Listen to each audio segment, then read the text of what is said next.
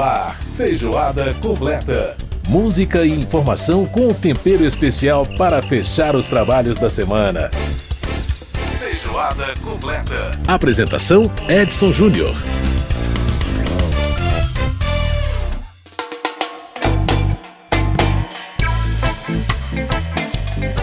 Um grande abraço para você que está com a gente pela Rádio Câmara, pelas emissoras parceiras em todo o país. Rede Legislativa de Rádio, essa é mais uma edição do Feijoada Completa. E estamos na última semana de junho. Gente, o ano tá voando, gente, o ano tá voando. 5 gigabytes já dava pra fazer um barco que veleja. Pois é, galera, ele acaba de fazer aniversário. Então vamos soprar as velhinhas para Gilberto Gil pelos seus 81 anos de idade. Aliás, você já reparou na quantidade de, de pessoas idosas que a gente tem na música? Né? Não só aqui no Brasil, né, na música brasileira, mas como também na música internacional. Gente que está em plena atividade, o que é mais bacana de tudo, né? Gilberto Gil, por exemplo, já tem show marcado para Brasília em setembro. O Djavan, que já passou também dos 70, tá aí fazendo turnê pela Europa, né? Então o fato é que se você tem mais de 40 anos, muito provavelmente alguns dos seus ídolos estão na terceira idade, né? Pois é, e é exatamente para falar é, da população idosa, o nosso primeiro tema do programa de hoje, já que foi discutida na Câmara, que é sobre a ratificação da Convenção Interamericana sobre os Direitos das Pessoas Idosas, né? Essa convenção que já foi assinada pelo Brasil, o Brasil é signatário desse documento, mas precisa ser ratificada ainda pelo Congresso Nacional. Estou preso na rede, que nem peixe pescado. Tá todo mundo preso na rede, né? Pois é, gente, no segundo bloco temos aí o quadro Casa das Palavras. Nosso quadro de literatura, o Beto Seabra traz um livro bastante intrigante, hein? O Som do Rugido da Onça, da escritora Micheline Verunsky. Aí, por que, que ele é intrigante, Edson? Bom, você vai saber no segundo bloco. E no terceiro bloco, a gente vai homenagear os dubladores brasileiros pelo seu dia, né? O dia do dublador comemorado em 29 de junho. E a gente vai fazer isso homenageando um dos grandes nomes da nossa dublagem que a gente perdeu, infelizmente, para a Covid-19. É, em 2019, o Júlio Chaves, que é o dublador oficial da voz do Mel Gibson, né? Pelo menos era o dublador oficial da voz do Mel Gibson. Ele participou do Feijoada Completa. E o Júlio Chaves, infelizmente, se foi em 2021, durante a período mais forte aí da pandemia da Covid-19, né? Bom, então esse é o Feijoada Completa, que já está no ar, né? E a gente vai começar aqui com mais um que já passou dos 80, né? Acabou de completar 81 anos também. Paul McCartney. E essa canção lindíssima chamada Hope of Deliverance. I will always be hoping,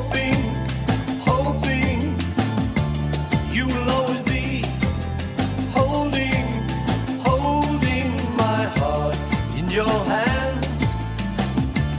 I will understand. I will understand someday, one day. You will understand always, always from now until then. When it will be right, I don't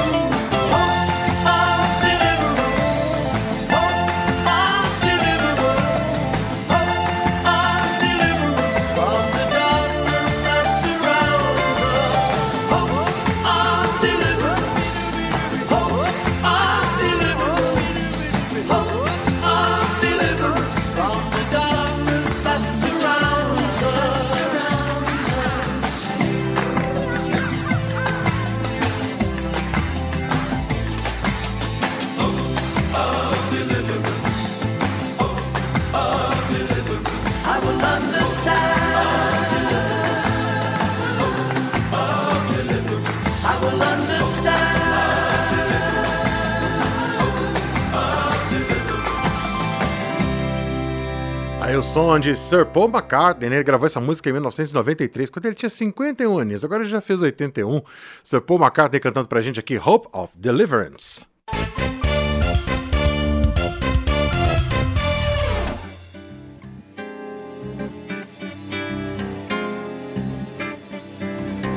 Olha que sambinha lindo, olha, coisa linda demais. O filme quis dizer Eu sou o samba A voz do morro rasgou a tela do cinema A voz do morro rasgou a tela do cinema, né? Essa, sem dúvida, é uma das parcerias mais lindas aí de dois oitentões, né? O Caetano Veloso e o Gilberto Gil cantando aqui pra gente essa música que faz uma homenagem ao movimento que ficou conhecido como Cinema Novo, né? Lá nos anos, nos anos 60. É, e teve no Glauber Rocha, né, seu maior expoente. A canção que é intitulada exatamente Cinema Novo fala exatamente né, dessa, desse movimento.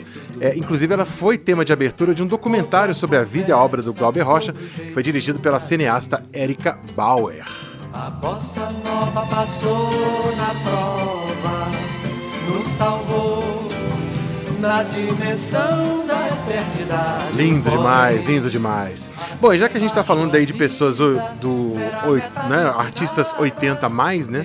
Vamos falar de políticas públicas para as pessoas idosas, né? O, o- a Comissão de Defesa dos Direitos da Pessoa Idosa aqui da Câmara dos Deputados fez uma audiência pública para poder discutir a ratificação pelo Brasil da Convenção Interamericana dos Direitos da Pessoa Idosa. O Brasil que é signatário desse documento, mas ainda precisa da ratificação pelo Congresso Nacional. É, essa audiência pública foi solicitada pelo deputado Aliel Machado, ele que é do PV do Paraná, e está na ponta da linha para conversar com a gente, falar um pouco sobre como foi essa audiência. Deputado Aliel Machado, muito prazer em falar com o senhor. Como é que vai? Tudo bem?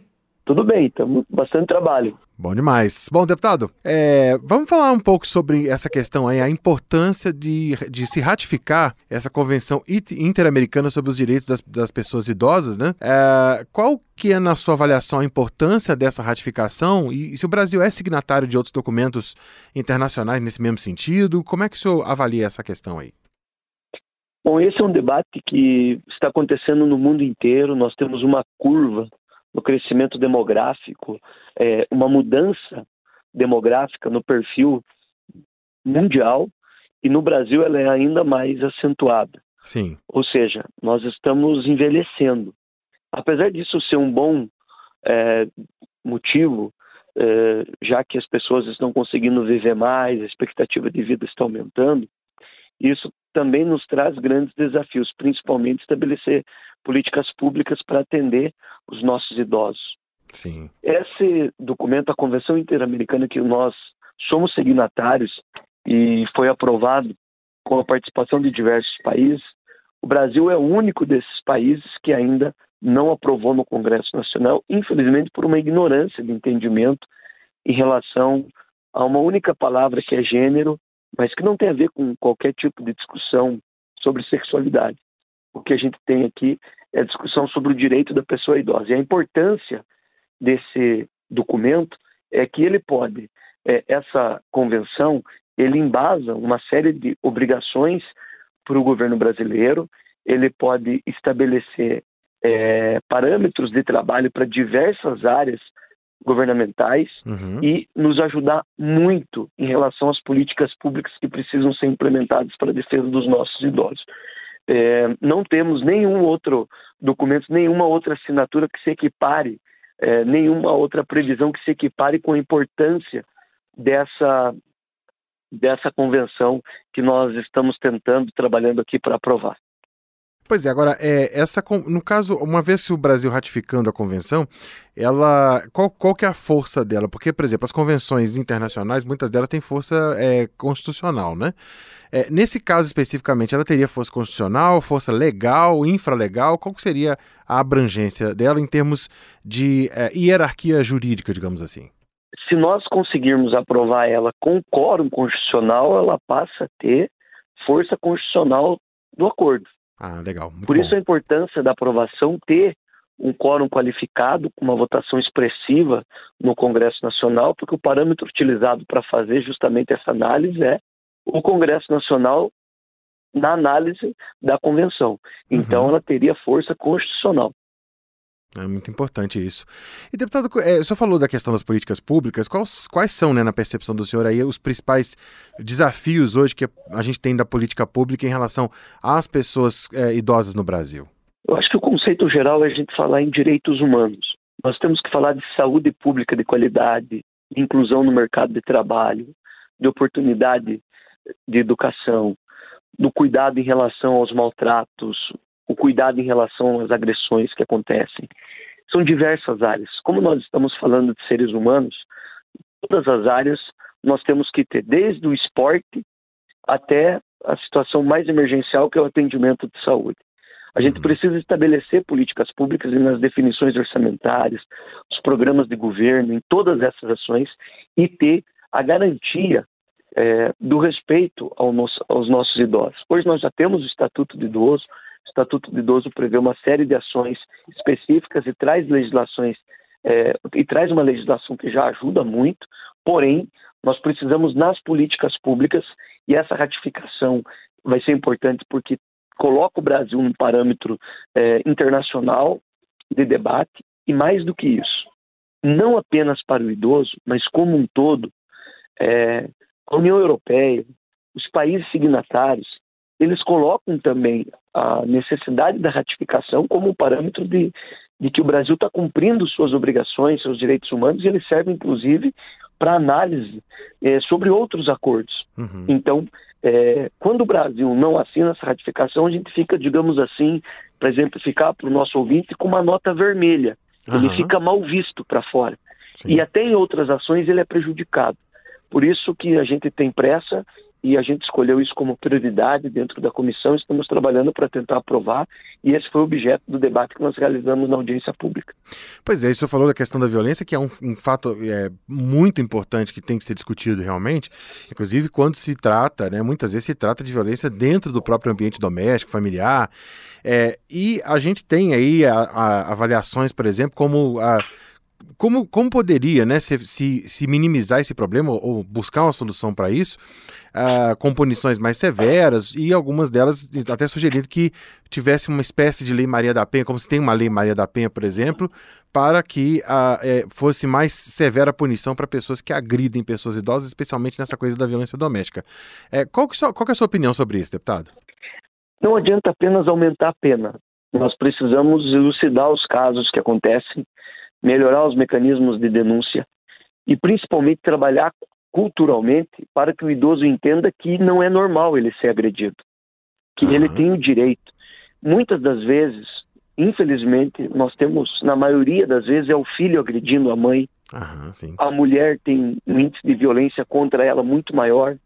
Nós temos situações de violência que não são apenas violências físicas, nós temos violência né? psíquica, no- psicológica, nós temos Uhum. violência de gênero, de preconceito, nós temos eh, hoje uma, uma série de ações que acabam prejudicando, que acabam punindo, que acabam fazendo com que os nossos idosos tenham certo tipo de sofrimento. Hoje, um dos grandes desafios é a gente eh, aumentar o número de denúncias. Há uma estimativa eh, de que grande parte dessa violência, dos casos que acontecem, não são denunciados e a população se conscientizar disso. Nós também fizemos um debate sobre isso na comissão. Hoje, eu até peço às pessoas que identificarem um tipo de violência, eh, que façam a denúncia. Uhum. Hoje nós temos mecanismos muito melhores do que tínhamos no passado, apesar de que ainda tem que melhorar muito. Pode ligar para o Disque 100 para fazer a denúncia em relação a isso. Há uma proteção específica no Estatuto do Idoso e a gente espera que eh, essa cultura de naturalizar isso eh, como se fosse algo normal, Uhum. que não permaneça na cabeça das pessoas, porque essa é uma responsabilidade minha, sua e de todos os brasileiros. Com certeza. Esse chamamento que o senhor faz é muito importante para que, de fato, né, a, a gente é a mesma coisa como quando a gente sempre insistiu nessa questão da violência contra a mulher, da importância da denúncia, da importância né, de, se, de, de não se calar. E eu acho que é, né, esse chamamento que o senhor faz é fundamental também para a pessoa idosa. Deputado, com relação à ratificação da convenção, quais são os próximos passos? Bom, nós estamos conversando com entidades da sociedade civil organizada, instituições que têm interesse, que se preocupam é, com o tema, conversando com parlamentares, deputados e deputados, principalmente da nova legislatura, é, os que estão em primeiro mandato, para que eles entendam a importância, para que eles conheçam é, o que foi aprovado na convenção, qual é esse documento, qual é a, a sua, o seu inteiro teor. Uhum. E também nós estamos, estamos conversando é, com a direção da casa, conversei já com o presidente Arthur Lira, com lideranças e líderes, para que a gente crie um ambiente possível de colocar para votação e ter uma vitória expressiva. Deputado Aliel Machado, do PV do Paraná, conversando com a gente, ele que foi autor do requerimento para a realização da audiência pública, que discutiu aqui na Comissão de Defesa dos Direitos da Pessoa Idosa a questão da ratificação da Convenção Interamericana dos Direitos da Pessoa Idosa pelo Congresso Brasileiro. Deputado, muitíssimo obrigado por participar aqui com a gente, um grande abraço para o senhor e até a próxima oportunidade. Eu que agradeço, um grande abraço a todos. Queria reclamar muito bem, a gente ouviu aí a participação do deputado Aliel Machado, do PV do Paraná, conversando com a gente. A gente vai para o intervalo aqui no Feijoada Completa e volta já já enquanto você ouve mais um trechinho aí do Cinema Novo com Gil e Caetano. De alma, meia-noite e de indústria, e a terra entrou em transe. No sertão de Ipanema, em transe. No mar de Monte Santo e a luz do nosso canto e as vozes do poema necessitaram transformar-se tanto que o samba quis dizer. Feijoada completa.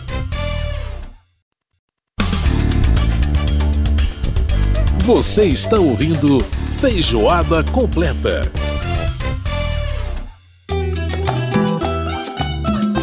Estamos de volta aqui com Feijoada Completa e agora a gente vai para a Amazônia, né? Esse é o som do grupo Raízes Caboclas, ele que é um dos mais ricos musicalmente falando, né? Conjuntos de música regional do norte do Brasil. Aqui é, a gente, né? Daqui a pouco você vai saber um pouco por que a gente escolheu essa música para começar esse bloco. Bom, a gente feijoada completa, lembrando que nosso e-mail para você participar do nosso programa, mandar críticas, sugestões, é o rádio@câmara.leg.br. rádio@câmara.leg.br. Você pode participar. Pode participar também pelo WhatsApp 61 999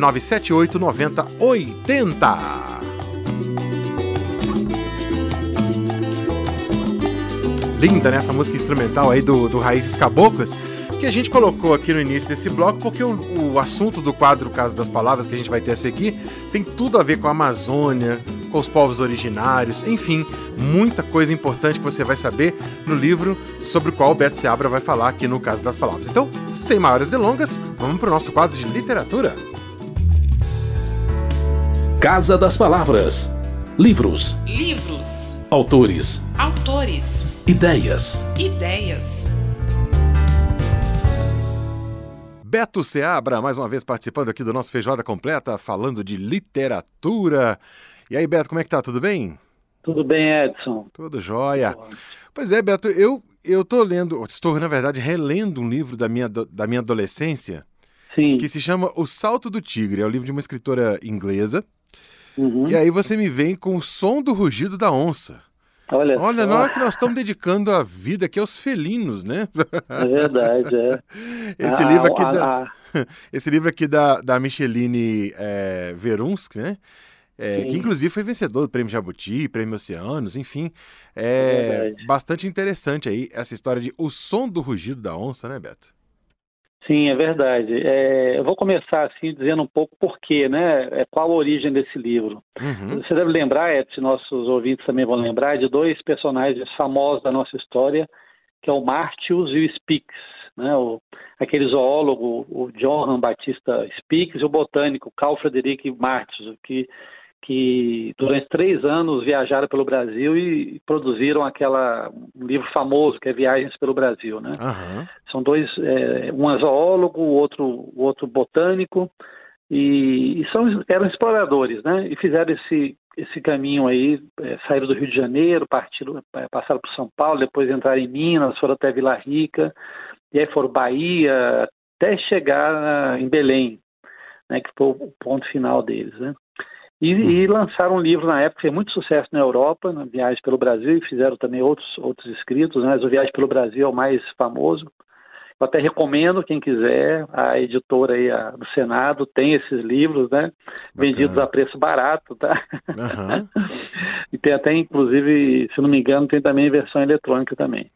Mas aí, a- a- o que, que aconteceu? A, a, Micheline Verunci, que é uma, uma escritora premiadíssima, né? Não foi o primeiro prêmio que ela recebeu, é o quinto livro de- dela, esse romance, ela já escreveu poesia, ela é historiadora também. Aham. Ela, uma vez em uma exposição sobre o, o Martius Speaks, ela, ela perguntou assim, vem cá, e essas crianças? Que eu não sei se você sabe que eles falam no livro que eles levaram embora do Brasil duas crianças brasileiras indígenas, né? Sim. Uma menina e um menino. É, levaram animais, é, plantas, né?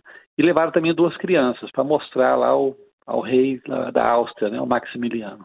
Sim. E, e pouco se sabe da história dessas crianças, né, o que aconteceu com elas. Sabe-se que elas morreram, não, não, não, é, adoeceram né, logo que chegaram e não, não, não resistiram ao, ao clima europeu, às doenças e morreram. E ela resolveu escrever sobre essas crianças, entendeu? Uhum. É, porque no fundo elas foram sequestradas, né? Sim, é. né? É, assim, colocou-se no mesmo balaio as, a- as plantas, os animais e as E crianças. as crianças, né? né? É um No negócio. navio e levar embora para a Europa para mostrar ao- aos europeus como era o Brasil. Né? Meu Deus. E, e ela resolveu fazer um- uma espécie de romance histórico atualizado, porque ela usa inclusive uma personagem é, atual, uma mulher que vai viajando pela Europa e pelo Brasil e tentando descobrir um pouco mais da história dessas duas crianças, né? Uhum. Então, o som do rugido da onça é, é isso. É, é, na verdade, é, é- ela dá a voz à onça, né? Porque a onça é o ao mesmo tempo que ela é, ela até fala isso no livro dela, ao mesmo tempo que ela é inimiga, né, é, do, do, do povo indígena, porque ela é, é o, é o animal mais forte da floresta, né? Ela também é muito respeitada pelos pelos índios, né? Por ser a dona da caça. Exato. Então, então ela dando voz ao, ao rugido da onça, ela dá voz também a essas crianças, em especial a menina, a Inaê, que ela transforma numa uma personagem principal do livro, né?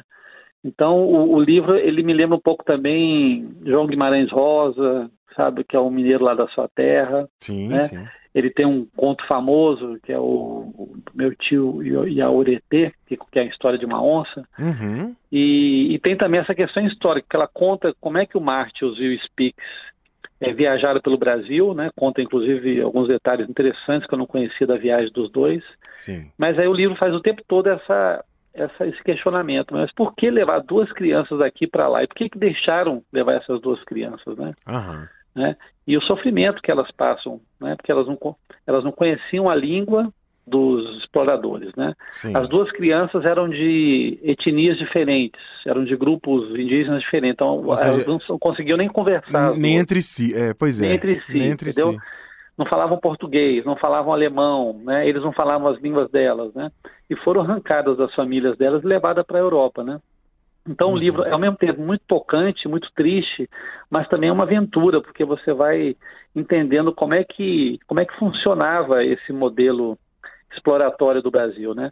Dizer, ao mesmo tempo que o Marx e, o Spix, e os Spix, né? Marx, Marx, como é que é? Martius e E Speaks. foram Uhum. muito importantes, porque foram os primeiros é, cientistas que realmente mapearam o Brasil, tanto é que essa, essa divisão de biomas nossa que a gente tem hoje, Cerrado, Mata Atlântica, Amazônia, eles que, que fizeram essa proposta, né, foram os Aham. primeiros a, a propor essa divisão, mas também fizeram coisas assim que hoje não dá para não dá para perdoar, Não dá né? pra passar pano, né, Beto? Não dá para passar pano. Como é que você tira duas crianças Nossa, aqui do, cara. né?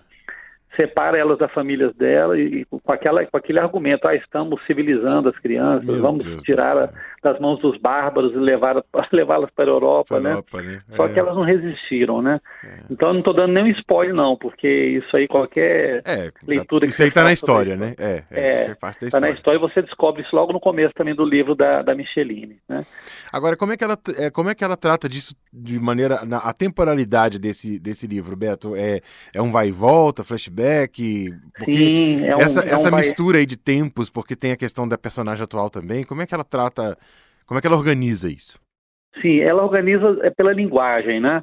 A, Michelina ela foi muito hábil porque ela conseguiu fazer ao mesmo tempo um, um livro histórico, né? Um romance histórico, né? É, mas ao mesmo tempo também ela consegue pegar o tempo passado, que é o tempo da, da, da viagem, né, do, dos dois europeus, né, bávaros, né, que na época a Alemanha ainda não existia, eram, eram vários reinados, né, é, eram, eles levaram as crianças para Munique, então é melhor dizer assim, eram, eram exploradores de Munique, né, Sim. mas também é um romance contemporâneo. Tem até uma, uma crítica que participou do júri da- do Prêmio Oceanos, que ele, a obra também foi premiada pelo Prêmio Oceanos, né? Que diz que é um romance ao mesmo tempo histórico e contemporâneo. Então a, a Michelin conseguiu, pela linguagem, eu acredito, né, fazer isso, né? é, conseguir contar a história da, da- da exploração, da, da- da viagem exploratória do Max e do Spix, do Márcio e do Spix, e ao mesmo tempo também conseguiu dar voz a essas duas crianças, principalmente da Inaê, né? Uhum. que é a onça. né? Aham. Na verdade, ela se transforma em onça, né?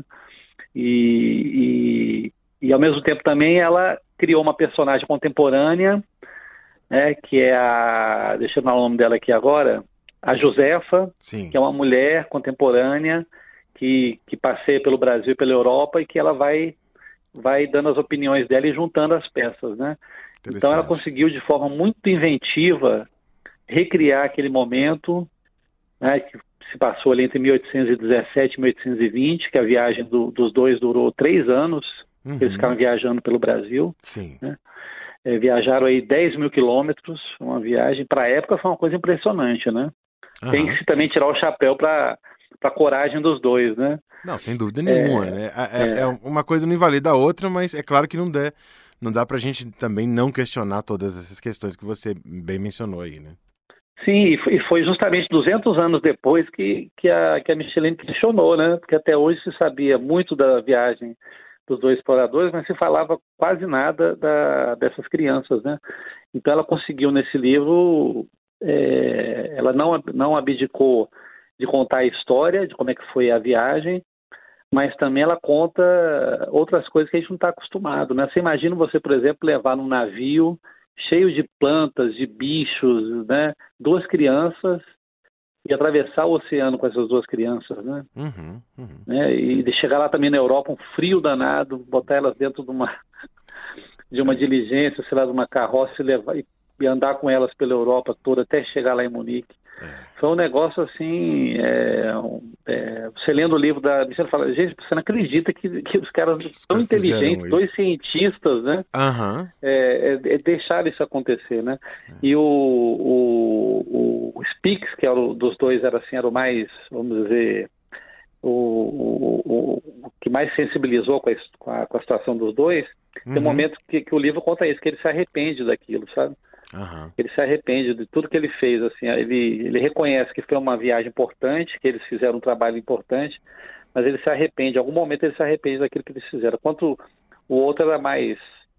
Era, um, Pragmático no, no estilo pragmático, dele, ele queria né? saber do É. resultado, justamente Uhum, do resultado uhum. Ele estava pouco preocupado com o que aconteceria com as crianças, né? Aham. Mas, mas o livro ele é, ele é, ele é dolorido, mas ele- eu acho que é um livro que deve ser lido é, com esse olhar também da, do conhecimento histórico, sabe? Porque a gente- está tão acostumado a ler sobre a história do Brasil, sempre da perspectiva ou dos historiadores, né? Uhum.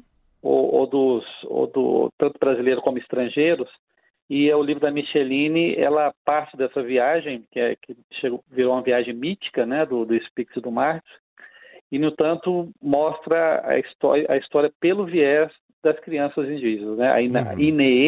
E o Juri o menino chamava Juri né então eu acho que que vale a pena a leitura sabe é um livro que me que me deixou bastante pensativo sobre tudo que a ciência faz, né? Fez Aham. e faz, né? Aham. E, e até uma discussão ética, né? Sobre o que, que pode ser feito na ciência, né? É, é. Isso é importante mesmo. Né? Tudo tem limite, né?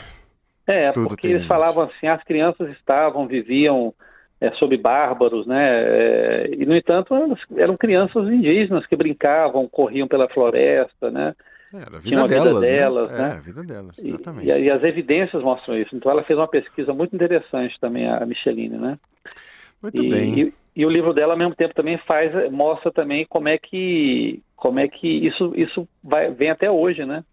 Em, um- em algum momento ela pega trechos de, da imprensa atual, o livro, o livro é uma mescla de, de linguagens, né? Uhum. E ela mostra como até hoje, por exemplo, tem, tem entidades aí que defendem que você pode tirar crianças do meio indígena e levá-las para a cidade para elas terem uma vida melhor. Aham. Até hoje esse assunto ainda não foi resolvido, né? Pois é, e a questão é o que é uma vida melhor, né? Qual que é o seu Pois conceito é. de vida melhor? Pois é, que vida, que vida melhor é essa? Vida melhor dá o que é, Pois né? é, isso, é- isso é muito conceito, isso é muito, é muito pessoal. Vida melhor é um Sim. negócio muito complicado. Muito. É, porque vem aquela velha questão, ah, nós, eles vivem num, num- numa vida que é- eles são bárbaros, nós somos né, civilizados e vamos trazê-los para cá. Mas vezes pra cá. quem é, bárbaro e quem é civilizado, né? É, exatamente. E o livro da, da Micheline faz a gente pensar nisso tudo, Edson. Muito bem, Beto, Beto Seabra trazendo pra gente, portanto, o som do rugido da onça, da Micheline Verunsky. É, o livro, qual editora, Beto? Ele é da editora, vamos ver aqui, é a Companhia das Letras. Da Companhia das Letras. Muito Isso, bem. Recebeu dois prêmios, o Oceanos, né, que é um prêmio da língua portuguesa, né, Brasil, Uhum. Moçambique, Portugal, Sim. recebeu, ficou entre os três premiados, né, e recebeu o Jabuti de melhor romance literário também. Bacana demais. Então, tá aí a dica pra você, é, o som do rugido da onça da Micheline Veruski, aqui no nosso caso das palavras. Beto Seabra, muitíssimo obrigado pela coluna mais uma vez. Um grande abraço pra você. Até a próxima, Caso das Palavras aqui no Feijoada. Grande abraço, Edson, para você e para os nossos ouvintes. Tchau, tchau. Muito bem, a gente ouviu a participação do Beto Seabra aqui no quadro Casa das Palavras conversando com a gente. Olha, se você quiser aprender um pouco mais sobre as ervas aromáticas da Amazônia, basta você ouvir essa canção aqui, ó. Essa canção do Raízes Caboclas, eles falam mais de 10, uma dezena de plantas aromáticas da Amazônia. Coisa linda demais. Cunhantã Dourada, Raízes Caboclas. Para Cunhantã, tão linda e dourada, que eu vi dentro d'água, sorrindo pra mim. Prepara um banho com ervas de cheiro que eu sei. Para Cunhantã, tão linda e dourada, que eu vi dentro d'água, sorrindo pra mim. Prepara um banho com ervas de cheiro que eu sei. Já coloquei vim de capau, dangola, girão, cuiamança e pinhão. Agora o sândalo, a chama bem terra, bate chulido melhor. Mas a japana, pipirioca, mucuracá. Pro teu pescoço já tenho a vermelha e macia tariri. Pro teu cabelo a florzinha molhada e branquinha do meu mureiro. Vem Cunhantã que está pronto o banho pra você. Só falta minha ternura, que bom que vai ser.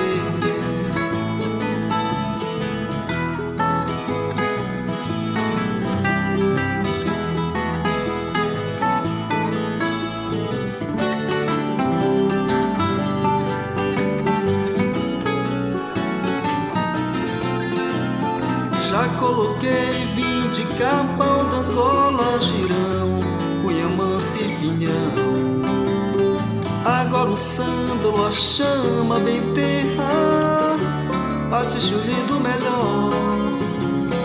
Mas a japana, pipirioca, mucuracá. Pro teu pescoço já tenho a vermelha macia flor do tariri. Teu cabelo a florzinha molhada e branquinha do meu mureiro. Vem Cunhantã que está pronto o banho pra você. Só falta minha ternura, que bom que vai ser.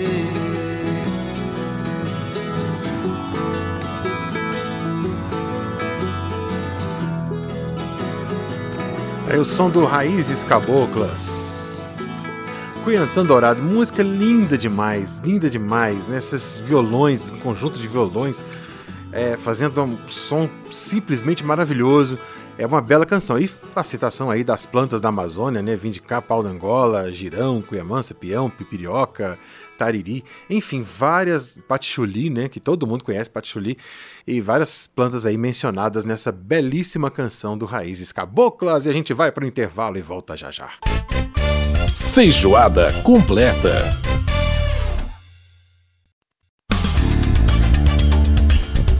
Você está ouvindo Feijoada completa.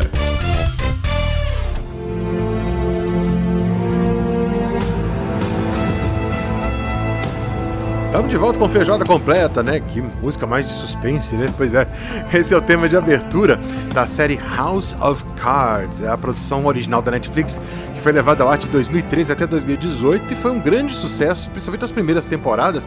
Atraiu muitos assinantes também para a Netflix, que estava começando né, no Brasil ali naquele ano de 2013. A plataforma acabou sendo muito bem sucedida. Tema muito bonito, né? Muito bem trabalhada essa trilha.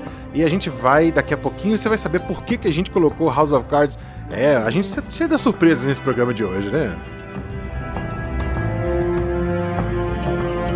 Lembrando que você pode participar do Feijoada Completa mandando pra gente seu e-mail no nosso rádio.câmara.leg.br. Também você pode participar através da, do nosso, nosso WhatsApp 61 999 78 90 80. Pois é, gente. E House of Cards, né? O personagem principal, o Kevin Spacey, que fazia o papel do presidente Frank Underwood, era dublado no Brasil pelo Júlio Chaves, né? E a gente vai homenagear o Dia do Dublador, recordando a entrevista que nós fizemos com o Júlio Chaves em 2019, uma entrevista e o Júlio Chaves que infelizmente nós perdemos, né? O Júlio Chaves faleceu em, uh, em 2021 e portanto nos deixou aí uma deixou uma saudade grande. Mas a gente vai recordar essa entrevista então no Dia do Dublador, né? E a gente vai fazer isso agora no nosso caldo cultural. Caldo Cultural, onde as artes têm vez e voz.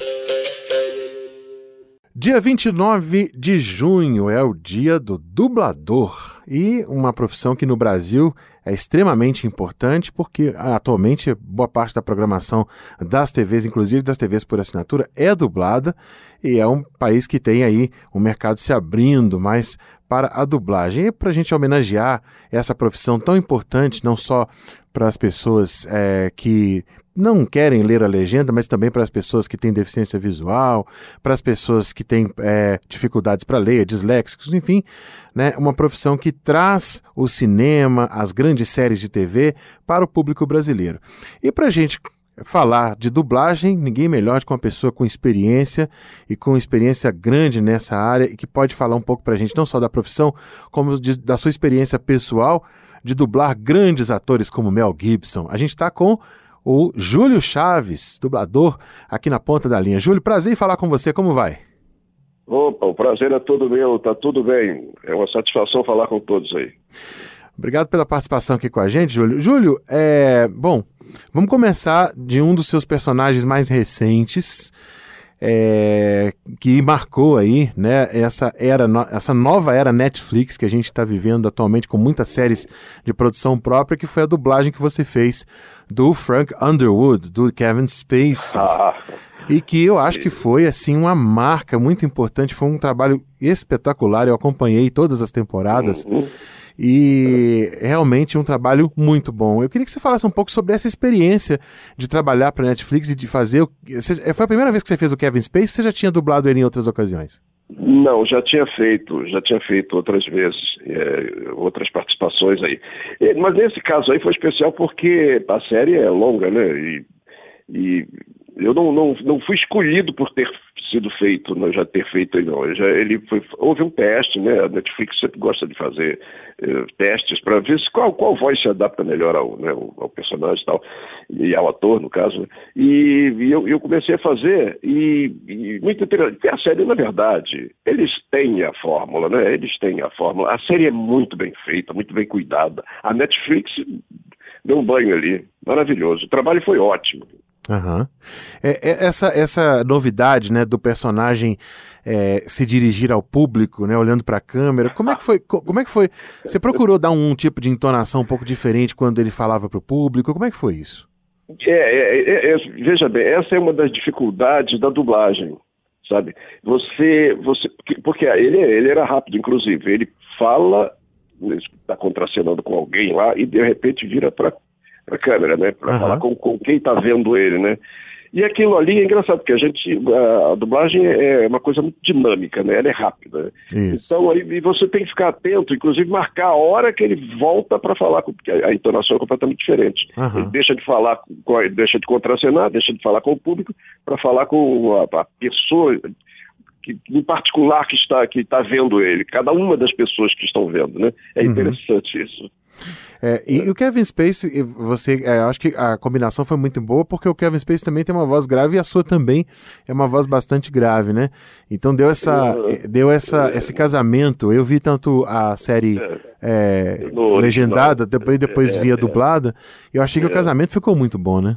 Ah, que legal, que ótimo. É, é, muita gente falou sobre isso, é que, que combinou bem. A gente procura fazer, eu particularmente, porque cada, cada, cada dublador desenvolve sua técnica, né, sua maneira de. Eu gosto de ver, eu vejo a cara do ator, né, de acordo com o personagem que ele está fazendo, Aham, para tentar entonar igual a ele. Né? aham. Não é igual a ele como ele faz, mas é, dá a cara que ele dá. Né? Eu dou aquela entonação, tento dar aquela entonação, e aí transmite mais, sabe? É mais fácil do, do, do público entender. Sabe o que isso? Porque dublagem, às vezes, a gente, o- como há uma diferença muito grande entre os idiomas, né? A gente, a, a frase às vezes fica um pouco mais comprida e a gente tem que encaixar aquilo, né? Porque às Aham. vezes não quer, não quer deixar de fora nenhum diálogo, nenhum, nenhuma, nenhuma palavra, né? Para bom entendimento, né? Então a gente procura correr um pouco e às vezes pode ficar um pouco forçado. E isso aí é que dá um pouco de trabalho. Mas no, no- no mais, assim, pelo que me falaram, pelo que quem assistiu e falou, disse que ficou muito legal, ficou muito bem, bem encaixadinho, né? Como se diz. Uhum, bacana demais. Agora, é, Júlio, você, você já fez muitos personagens e é, é como acontece com todo dublador, né? Você sempre acaba passando muito pelos personagens infantis, porque o desenho já é dublado há muito mais tempo do que, do que os filmes, né? É, sempre foi. E né, mesmo no cinema sempre teve desenho dublado. A questão do filme dublado no cinema é mais recente. Ah, e um dos personagens é, que marcou muito a sua carreira, né? Lá atrás, na, na Herbert Richards, na, dos anos 80, foi o arqueiro, né? Do, do desenho, do desenho da, Shira, que era, era um personagem ali. Eu, eu, quando, eu, quando eu ouvi a sua voz fazendo o Mel Gibson em outras ocasiões, como no Máquina Mortífera, a primeira coisa que eu bati, quando chegou no ouvido, eu falei: esse é o arqueiro. o arqueiro pra mim era super Não, é marcante, porque né? Não, não tem como, mas a voz fica, fica marcante, já vai marcando. É, inclusive das pessoas que veem bastante filmes, né, veem, especialmente seriados, é, a- falar com a gente na rua e reconhecer a voz. Já você, você é dubladora. Né? É interessante isso, sabe? E, e eu, como eu fiz muita coisa, né? Alguns seriados foram longos, né? Como, como o, o anterior a esse, a a Super Máquina. Super Máquina, né? A uhum. Super Máquina. é. E. Bom, esse, esse aí de adulto, né? Sim. Mas teve também os Smurfs, né? Ah, os Smurfs, sim. Os Smurfs, né? E, e, e mais recentemente o Procurando Nemo, né? Exatamente, Procurando- onde você, procurando. onde você dubla lá o pai do, o pai do Nemo, né? pai, o pai, exatamente, é isso mesmo. então, e teve outras coisas aí que o tempo vai passando, a gente vai esquecendo, que o, a roda não para, é, tem Aham. tanta coisa que né, a gente. Ah, falamos também, não, eu estava confundindo aqui com o Netflix, Uhum. né, o Game, Game of Thrones, que é HBO, eh, que também que eu, que eu fiz também. Ah, pois é. É, Game of Thrones. Pois é, agora, é, você tem, tem alguns atores que, que são, assim, muito, muito... Acabam ficando muito forte com alguns dubladores, né? É o caso de você com o Mel Gibson. Como é que começou essa história do Mel Gibson aí? Ah, isso aí foi uma história interessante. Eu comecei, porque a gente, imagina, já tem muitos anos.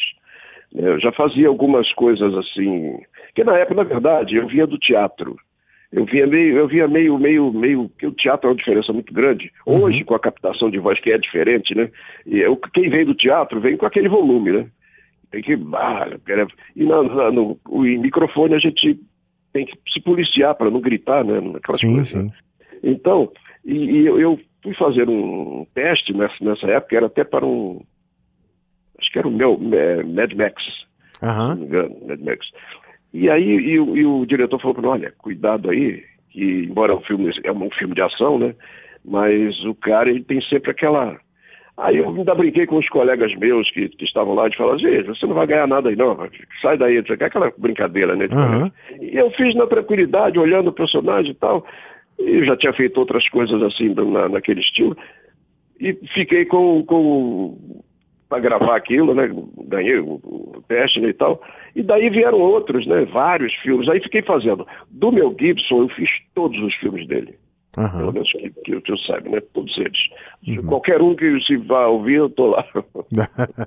Agora, é, eu, eu, eu, eu me lembro muito do máquina, da série Máquina Mortífera, os três Máquina Ah, Mortífera, 1, 2 e 3. Máquina. Com Isso, você Máquina fazendo o, o Mel Gibson e o Márcio Simões fazendo a voz do Danny Glover, né? Isso, Danny Glover. É, foi uma dupla fantástica, né? Nossa, dupla muito bom. É, Ainda mais- gente O, Mel, A gente- o, o, o sujeito, o, o, personagem do Mel Gibson era um sujeito muito excêntrico, né? O, o, o Riggs. É, é, é, é. E aí aquela coisa toda, daquela cena, uma cena do filme que ele, ele o, sujeito tá pra pular do, do prédio, aí quando ele se junta ao cara, ele vê que o colchão tá lá embaixo já, ele pega e resolve pular junto com o cara. Tem uma cena fantástica ali, né? É fantástico. Muito Não, aquele, aquele foi o início, aquele foi fantástico aquilo, aquele, aquele, aquele início. E, e a, gente, a gente também combinava, eu com o Simões, a gente fala, olha, determinadas cenas não dá para você ler o que está escrito. Né? Você- aí você, olha, vamos falar assim, assim, assim, a gente combinava. E eu acho que por isso que ficou talvez o sucesso da série, por isso, a gente tentar fazer o, o mais largado possível, sa- saindo Aham. da- do, do roteiro, né? Aham. Do, do E- script, quer dizer, né? É, e, E- e e essa ideia pro muito público de uma coisa, né, que é muito natural, né? Isso. É porque estavam, estavam costumou-se a fazer, e talvez por, por isso que eu falei da obrigação de manter um texto ali dentro e tal, estava ficando uma coisa muito quadrada, Aham. né, de vários lugares, que quando começou a expandir os estúdios, né, e aí a preocupação, acho que de querer sincronizar bonitinho, de- aí ficou um negócio quadrado, e a gente disse, não, vamos mudar isso aqui, não, não Agora, dá para fazer. Qual, qual personagem que mais marcou, assim, que você, dos, dos que você se lembra? Tem algum personagem que você fala assim, olha, isso é uma das coisas que eu tive mais orgulho em ter feito na vida, no, no meu trabalho? Olha, eu fiz, eu fiz, teve um filme que eu fiz agora do Jack Nicholson, agora não, já tem tempo.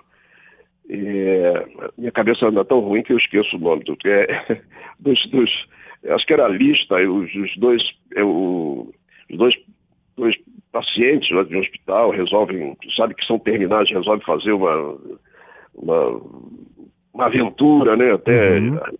Até que, que, que chega o desenlace né, e tal.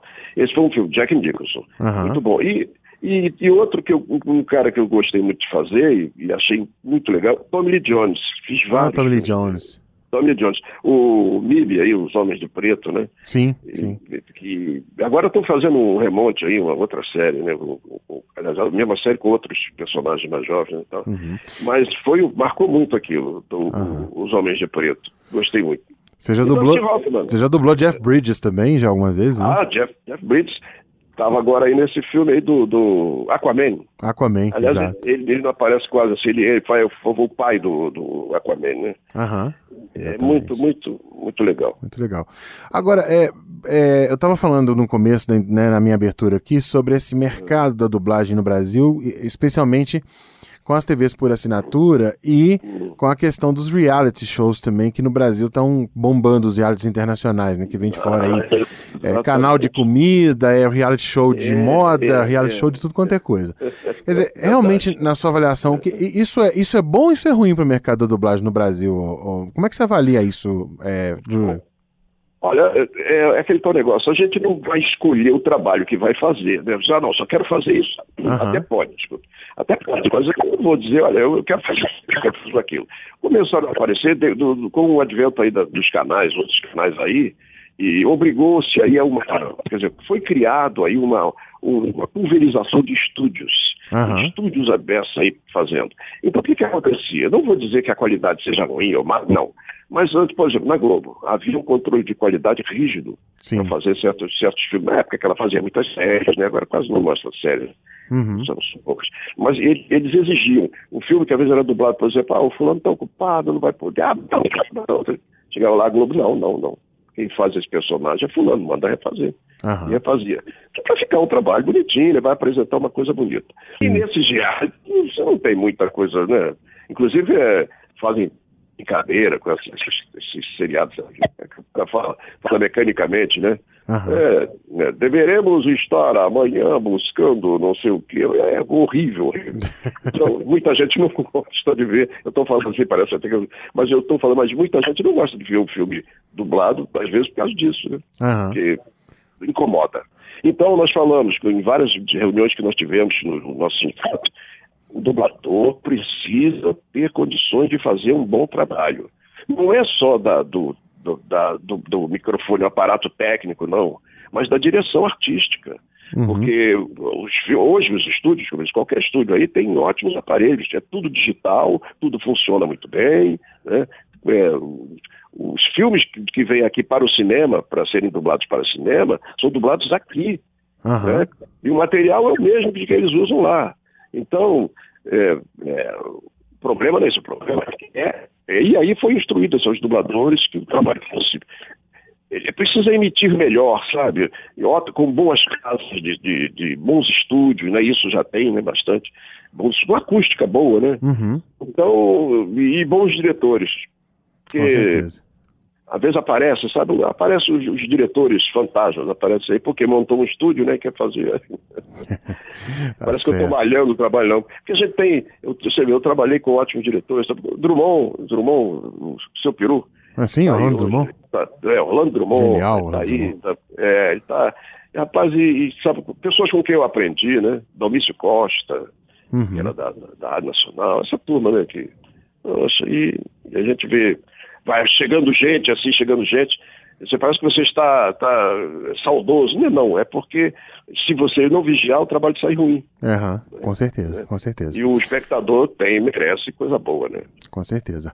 Júlio Chaves, dublador e dono de grandes vozes do cinema, aqui trazendo pra gente um pouco, falando um pouco dessa questão aí da dublagem e do seu trabalho, enfim, também dessa profissão tão bacana que é homenageada nesse dia 29 de junho, dia do dublador. Júlio Chaves, eu Legal. quero agradecer demais a sua a participação aqui com a gente. A- Eu adoro entrevistar dubladores aqui no programa, já não é a primeira vez, eu entrevistei vários e eu gosto muito realmente de chamar a atenção do público para essa arte que é, n- na minha opinião, uma das mais fantásticas. Eu, eu, eu admiro demais o trabalho de vocês. Ah, então eu quero que agradecer legal. muito a sua participação aqui no nosso programa. Eu é que agradeço a oportunidade de, de falar, não sei se, se, exagerei aí, eu vou falando demais, mas é, é, eu agradeço a oportunidade e espero que não ha- haja uma próxima para a gente. Eu até, até falei que eu ia indicar outras pessoas aí para falar, outros colegas aí, mas eu sei que vocês estão atentos, vocês sabem a quem vocês procuram. Com certeza. Obrigado e um grande abraço, Júlio. Um abraço. Um abraço. Tchau, tchau. Tchau. Muito bem, a gente ouviu a participação do Júlio Chaves, né? Recordou aí a participação do Júlio Chaves, esse grande dublador brasileiro que foi dono da voz do Mel Gibson, né? Dono da voz de Tommy Lee Jones, de Jeff Bridges, de grandes atores aqui no nosso país e principalmente aí né, nos últimos na- foi muito conhecido aí também como dublador do Kevin Spacey na série House of Cards da Netflix. Ele foi o dublador, portanto, do Frank Underwood. Tá aí o Júlio Chaves conversando com a gente. Bom, é, outro grande sucesso da Netflix, né, que é mais recente, esse foi Stranger Things, uma série que é ambientada nos anos 80 e que muita gente acabou recordando os sucessos daquela época exatamente por causa das músicas que tocavam na série. E uma das cantoras que foi redescoberta por causa de Stranger Things foi a britânica Kate Bush. E a gente vai fechar o programa de hoje com o som que ela gravou essa música lindíssima chamada Babushka. O Feijoada Completa teve a produção da Cristiane Baker, os trabalhos técnicos do Everson Pitula e a nossa eh, apresentação aqui, Edson Júnior. A gente volta na próxima semana com mais Feijoada Completa. Grande abraço pra você, gente, e fica aí com a Kate Bush, Babushka. She wanted to test her husband. She knew exactly what to do. To fool him. She couldn't have made a worse move. She sent him scented letters, and he received them with a strange delight. Just like his wife, but how she was before the tears and how she was before the years flew by, and how she was when she was beautiful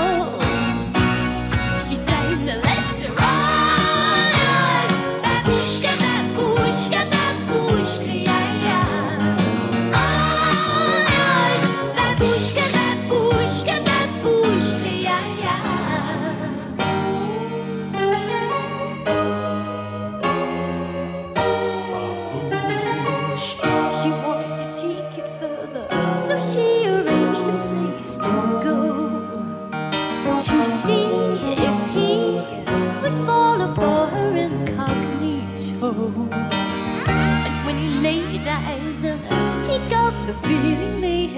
once before.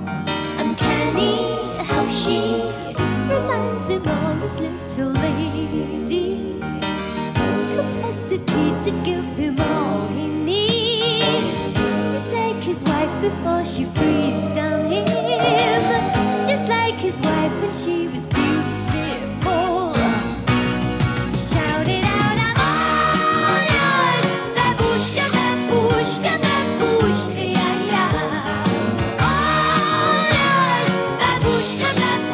Babushka, babushka, yeah, yeah. All yours, babushka, babushka, babushka, yeah, yeah. Babushka, babushka, babushka, yeah, yeah.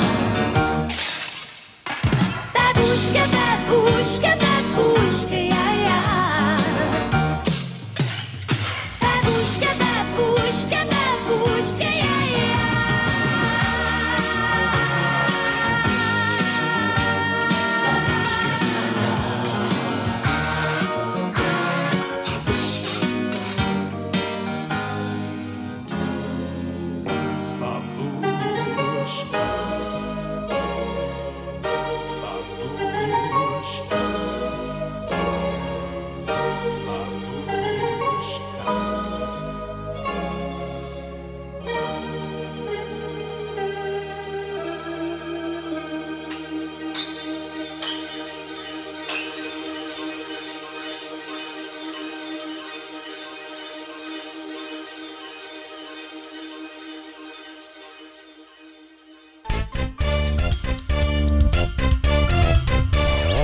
Você acabou de ouvir Feijoada Completa.